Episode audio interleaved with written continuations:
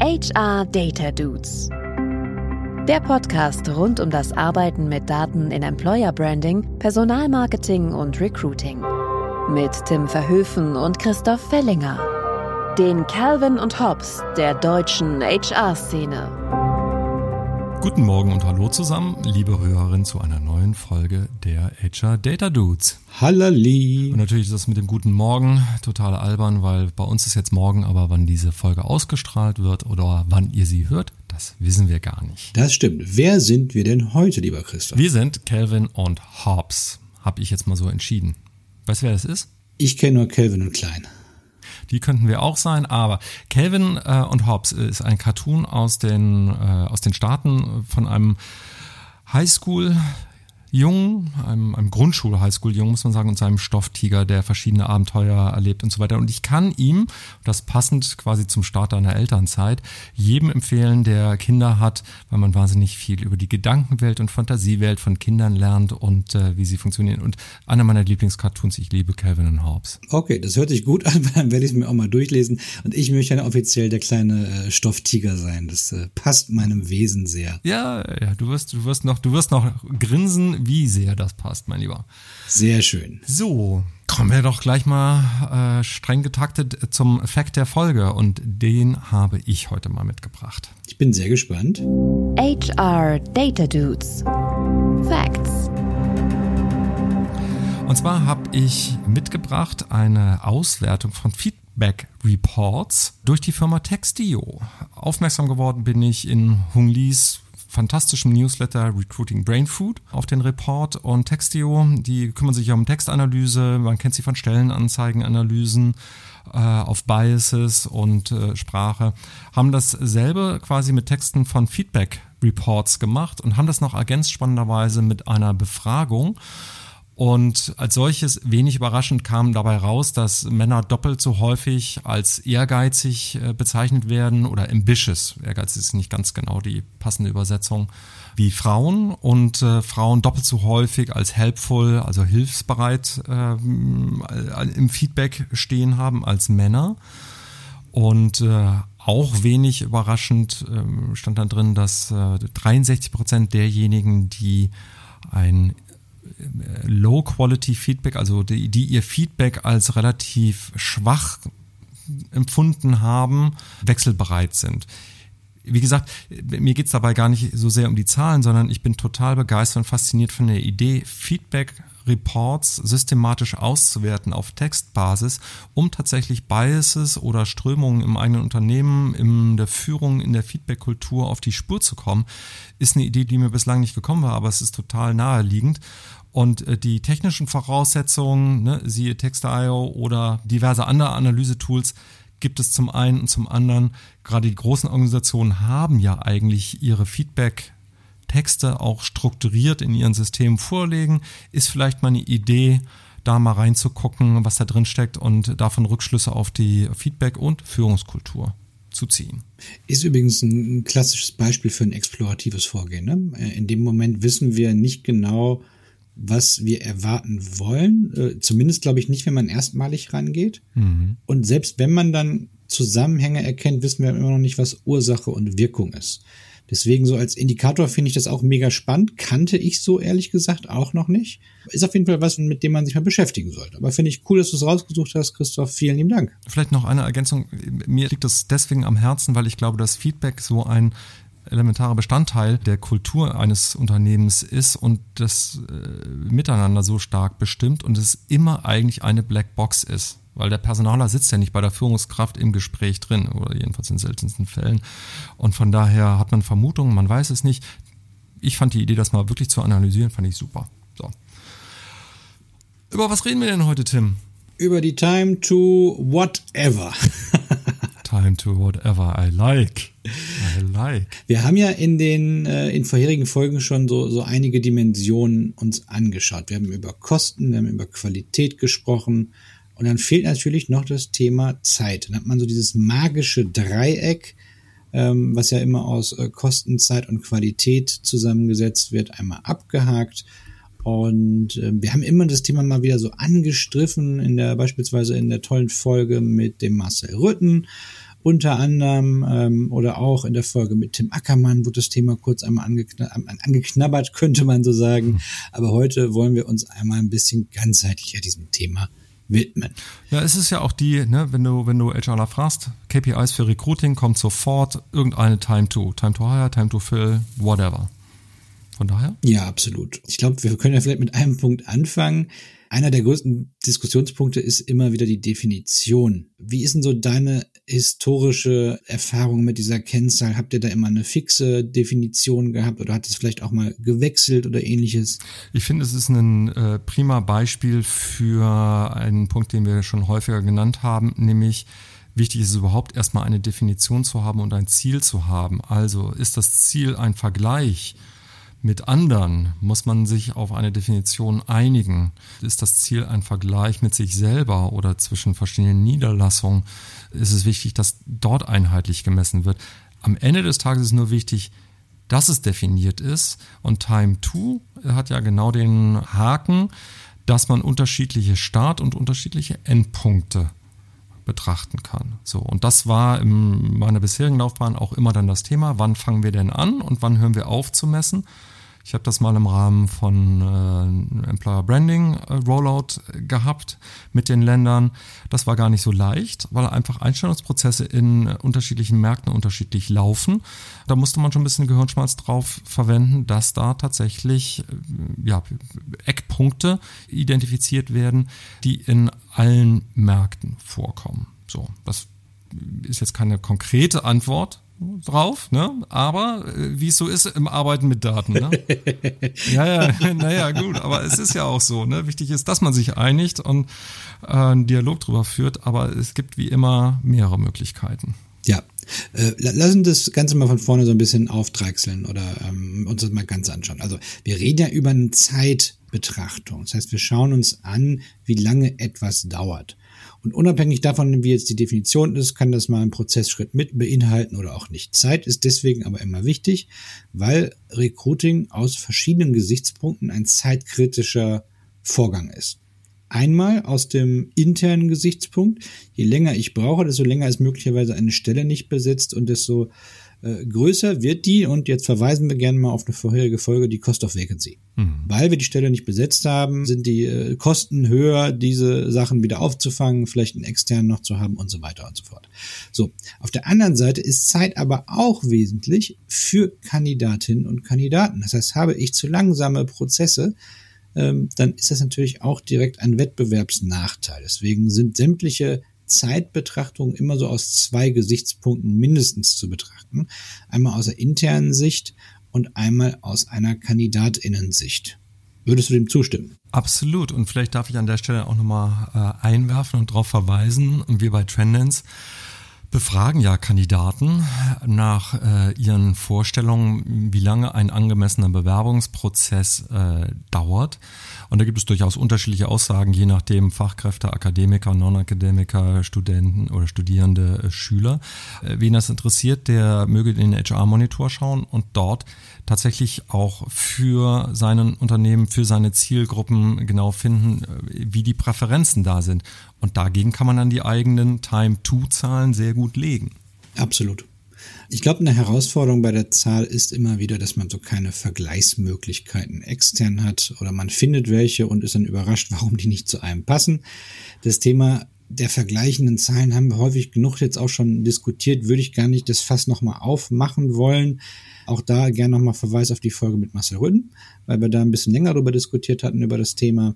Aber eine Sache, die mir wichtig ist dabei nochmal ähm, zu verstehen, dass es noch einen zweiten Faktor gibt bei der Betrachtung der Kennzahlen, wie beispielsweise einer Time to Hire. Eine Time to Hire ist ja eine Betrachtung eines abgeschlossenen Vorgangs. Also Startpunkt, das kann die interne Ausschreibung, die externe Ausschreibung, die Stellengenehmigung mhm. sein. Da gibt es ja unterschiedliche Betrachtungsweisen bis zum Hire, also bis zur Einstellung. Mhm. Und erst wenn dieser Prozess abgeschlossen ist, wird die Kennzahl normalerweise in ein Dashboard mit reingenommen, weil dann ist es ja erst final. Also wenn ich eine Stelle habe und die ist seit 365 Tagen ausgeschrieben und am 366. Tag wird sie eingestellt, kommt in mein Dashboard dann für diese Stelle rein 366 Tage. Und das ist ein Problem, Das klingt erstmal total nachvollziehbar, ist aber ein Problem. Weil in dem Moment, wo ich etwas Gutes gemacht habe, also diese Stelle besetzt habe, wird ein negativer Faktor auf mein Dashboard gerechnet. Das heißt, ich habe eine hohe Time to Hire plötzlich durch, durch diese Einstellung. Deswegen ist eine sehr singuläre Betrachtung dieser Kennzahl aus meiner Sicht eher kontraproduktiv. Wie siehst du das, Christoph?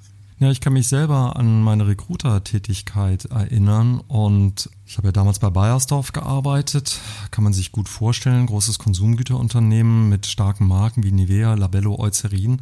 Einen Marketingmanager zu finden, war relativ einfach. Einen Ingenieur in der Produktion zu finden, war relativ schwierig. Würde man die beiden jetzt miteinander vergleichen von der Time to Hire, hätte man sehr deutlich abweichende Zahlen und im Mittel würde die Zahl gar nichts aussagen. Ja, absolut. Es gibt halt auch alternative Zahlen. Eine hatten wir schon mal ein bisschen in der vorherigen Folge angeschnitten, die fand ich aber auch sehr, sehr schön. Das ist die Filled on Time. Also ähm, in, in dem Moment muss ich also vorher ein, eine Solllänge fest definieren Beispielsweise, weil ich weiß, ja, so ein Marketingmanager, der ist einfach zu besetzen, dann nehme ich dann halt die Durchschnittswerte, die ich hatte, und die sind irgendwie zwischen, weiß ich nicht, 45 Tage jetzt einfach mal als fiktive Zahl und setze mir das als Ziel. Und entweder habe ich sie innerhalb dieser äh, Zeit besetzt oder eben nicht. Und zwei Dinge finde ich da extrem wichtig, was du gerade sagst. Das eine ist nämlich wieder diese Binnenbetrachtung. Ich vergleiche Äpfel mit Äpfeln, nämlich vergleichbare Positionen zu identifizieren und Daten zu sammeln und sich an den eigenen Daten zu orientieren, weil das ist ja das wahre Benchmark eigentlich. Ja. Und ähm, das ist wie gesagt ein Tipp, die Filled on Time. Und der zweite Tipp, ich würde immer wieder auch gerade, wenn man vielleicht gar nicht diese große Datenpower hat, wenn man ein kleineres Unternehmen ist oder ähm, vielleicht auch etwas Handfesteres haben möchte als Ableitung später, dann würde ich immer mit Prozesszeiten schauen. Mhm. Also wie lang dauern einzelne Prozessschritte die dann in Summe natürlich irgendwo dazu führen, wie lange dauert es auch eine Stelle zu besetzen. Aber ähm, eher aus der internen Sicht wird mich zum Beispiel viel mehr interessieren, wie lange dauert es eigentlich, bis zum Beispiel ein Fachbereich im Durchschnitt reagiert mhm. mit einer auf eine Bewerbung, die wir ihm weitergeleitet haben. Das ist ja häufig so in der Praxis ein großes Bottleneck. Bedeutet also, äh, Recruiter, die häufig eine Vorselektion machen, leiten KandidatInnen weiter an, an einen Fachbereich, an einen Hiring Manager der vorher noch rumgeschrien hat, äh, wie, wie schlimm es ist, die, die, diese Stelle zu besetzen und ganz wichtig und überhaupt und sich dann drei Wochen nicht meldet, danach in Urlaub ist und in Summe vielleicht nach anderthalb Monaten dann sagt und dann aber, ja, jetzt müssen wir aber schnell sein, weil ist ja ganz wichtig, diese Stelle zu besetzen. Und dann springen die Kandidaten ab. Und wenn man dann die Gesamtzeit anschaut, ist es ja die eine Sache, nicht sehr hilfreich. Wenn ich aber dann die einzelnen Prozessschritte mir anschaue, welche Prozessschritte hat HR gemacht, welche der Fachbereich, wie lange hat es gedauert, bis vielleicht ein Kandidat sich äh, rückmelden konnte und so weiter und so fort. Dann kann ich den Finger in die Wunde legen und schauen, was muss ich wirklich optimieren. Das ist ja bei einer ganzheitlichen Betrachtung meistens schwieriger. Stimmt, und was mir ja bei deinem Vorgehen so gut gefällt mit dem, ähm, wie hast du das vorhin genannt? Filled on Time. Genau, Filled on Time. Das setzt ja voraus ein Vorgespräch mit dem Fachbereich, okay, bis wann wollen wir die Stelle besetzt haben. Man kann die eigenen historischen Daten nehmen und wenn es nur eine Stelle ist, na, das letzte Mal haben wir so lange gebraucht, um die Stelle zu besitzen, um schon mal ein Erwartungsmanagement zu betreiben. Das, Punkt eins, ist total hilfreich. Punkt zwei ist, wenn man dann am Anfang drüber gesprochen hat und der Fachbereich dann I don't know, mit Interviewterminen nicht um die Ecke kommt und äh, eben sie diese äh, äh, Kennzahl nicht zu schaffen ist oder nicht geschafft wurde, hat man ja wiederum eine Möglichkeit zurückzumelden in den Fachbereich, ja, aber schau mal, ihr habt auch drei Wochen gebraucht, um euch einig zu werden. Dieses Alignment vorneweg finde ich, finde ich, finde ich extrem hilfreich und, und äh, gute Zahl. Ja, das sind zwei Beispiele, einmal, einmal die Filter on Time und einmal diese Prozessschritte oder Teilprozessschritte, die wichtig sind und mit denen man arbeiten kann. Und je mehr man mit denen arbeitet, desto besser kann man auch diese Zahlen interpretieren. Und wenn man beispielsweise Prozessschritte auch analysiert, dann kann man auch anfangen von den durchschnittlichen Werten, die man da hat oder den, den Werten, die zu einer positiven Experience bei Kandidaten oder zu guten Einstellungen führen, kann man natürlich auch sagen, dann wir definieren Sollzeiten, also klassische Service Level Agreements. Wenn man also weiß, okay, äh, ab in Summe 30 Tagen Reaktionszeit zum Kandidaten bis zum Vorstellungsgespräch springen die Leute ab. Dann weiß man eben runtergerechnet, okay, HR darf sich so viel Tage maximal Zeit lassen, Fachbereich so lange und dann hast du noch einen gewissen Puffer, bis man den Kandidaten erreicht und dann kann man damit auch eben steuern und nicht nur Wir haben Daten um der Daten willen. Jetzt äh, muss ich so ein bisschen das Wässerchen noch trüben, weil in meiner Erfahrung äh, funktioniert das natürlich nur, wenn die Daten sauber gepflegt sind und das funktioniert so mal mehr, mal weniger gut, dass das im System wirklich sauber eingetragen ist. Das ist natürlich die Voraussetzung. Und ich möchte eigentlich appellieren, auch gerade bei Recruitern, wie so ein, so ein, so ein Mindset-Shift hinzubekommen. Diese Datenpflege ist ja eigentlich unterstützend für sie. Ne? Das ist ja eigentlich ihr Tool, äh, mit dem sie besser argumentieren können, aber setzt natürlich voraus auch, ja, dass man das im System wirklich sauber auch einträgt, wann die einzelnen Prozessschritte abgeschlossen sind. Es sei denn, sie sind sowieso automatisch, weil bei vielen Systemen hast du tatsächlich im Hintergrund eh immer eine automatische äh, Datumsangabe. Das heißt, äh, man, könnte in einem Schritt auch durchaus mal schauen, ob man nicht vielleicht sogar komplett automatisiert macht, um nicht zusätzliche Schritte mit reinzunehmen. Aber das, äh, das nur so oder man kann es über viele Sachen reproduzieren. Wenn man jetzt vielleicht auch kein ATS hat, dann kann man es über Mailverkehre und so weiter machen. Aber ich glaube, das würde jetzt ausarten. Ich glaube aber, wir haben trotzdem heute geschafft, schon mal ein bisschen drauf zu schauen, warum diese Zeitkennzahlen in Summe wichtig sind. Aber man muss sie auch immer ein bisschen hinterfragen, wofür nutze ich sie gerade? Weil sonst kommt nämlich eine Situation, dass irgendwann die RecruiterInnen einfach nur das Gefühl haben, sie sind selber getrieben durch diese Time to Hire, die schnell sein muss oder nicht zu hoch sein muss, obwohl sie größtenteils gar nicht in der eigenen Hand liegt. Ne? Das ist ja auch noch so ein Thema. Wenn Fachbereiche zu langsam etc. sind, dann ähm, hilft es, egal wie schnell der Recruiter ist, nicht wirklich. Dementsprechend ähm, arbeitet mit diesen Zahlen, aber hinterfragt sie und nutzt gerne die Tipps, die wir euch da gerade gegeben haben. Kommen wir doch schon zu den Takeaways. Die Takeaways. Erstes Takeaway für mich ist, diese Zeitkennzahlen sind nicht immer so klar definiert, wie sie klingen. Deswegen, wenn ihr euch äh, mit dem Thema beschäftigt und vielleicht eure eigenen Kennzahlen irgendwo mit vergleichen wollt, macht euch erstmal bewusst, wie bei euch und bei irgendeinem Vergleichsoperator diese Kennzahl genau gemessen wird. Mein Takeaway wäre, ihr macht euch das Leben einfach, wenn ihr tatsächlich möglichst unaufwendig, aber kleinteilig messt. Also wirklich die einzelnen Prozessschritte, weil das euch auch erlauben wird, eventuell die Formel nochmal anzupassen, weil ihr einen Prozessschritt früher startet oder später startet. Gerade wenn ihr merkt, dass so wie es ursprünglich gedacht war, dass es gar nicht so aussagekräftig ist. Also möglichst viel tracken, dann könnt ihr möglichst viel rausholen.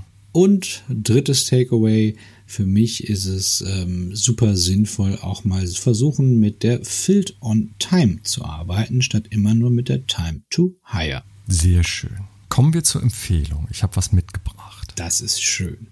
Die Dude-Empfehlung. Ich bin auf YouTube ähm, beim Surfen auf einen Kanal gestoßen, der mir gut gefallen hat. Ich weiß nicht, warum der Algorithmus bei YouTube mir ausgerechnet vorschlägt. Was mit Excel Dashboards. ähm, äh, und ja, ich höre schon äh, viele äh, Data Dudes. Äh, im Hintergrund schreien, so, ja, da gibt es auch viel bessere Tools. Ja, gibt es, aber wir alle wissen, dass Excel einfach am weitesten verbreitet ist. Ich bin auf den Kanal gestoßen von iData Hub Analytics, glaube ich. Wir verlinken euch das in den Show Notes. Und die haben wirklich richtig coole Tutorials, Videotutorials, wie man dynamische Dashboards, die gut aussehen, in Excel erstellt, die sich aktualisieren und so weiter. Wir verlinken euch das. Mir hat der Kanal gut gefallen und ist vielleicht für diejenigen, die jetzt nicht gleich mit Google Looker Studio, Tableau oder sonst einer BI-Software arbeiten wollen, ist das ein erster Schritt, dass sie was aufweisen können, was einfach gut aussieht und wir alle wissen aus den letzten Folgen zum Datenvisualisieren und Dashboards, wie wichtig die Darstellung der Daten auch ist. Das hört sich sehr gut an. Und tatsächlich äh, möchte ich auch eine Lanze brechen, sowohl für, für Excel als auch für irgendwie Google-Tabellen und solche Sachen. Da kann man echt eine Menge mitmachen. Also lasst euch nicht ärgern, wenn so ein bisschen herablassend gesagt wird, ja, euer System, mit dem ihr arbeitet, ist ja nur Excel. Das kann mittlerweile sehr, sehr viel und auch mit Schnittstellen arbeiten, Dinge automatisieren und so, wie Christoph gesagt hat, das ist sehr, sehr mächtig. Gut, mein Lieber, damit wären wir am Ende der Folge. Ich freue mich schon auf die nächste. Dito, macht's gut und halali. Halali, hallo. Ciao, ciao. Tschüss. HR Data Dudes. Der Podcast rund um das Arbeiten mit Daten in Employer Branding, Personalmarketing und Recruiting. Mit Tim Verhöfen und Christoph Fellinger. Den Calvin und Hobbs der deutschen HR-Szene.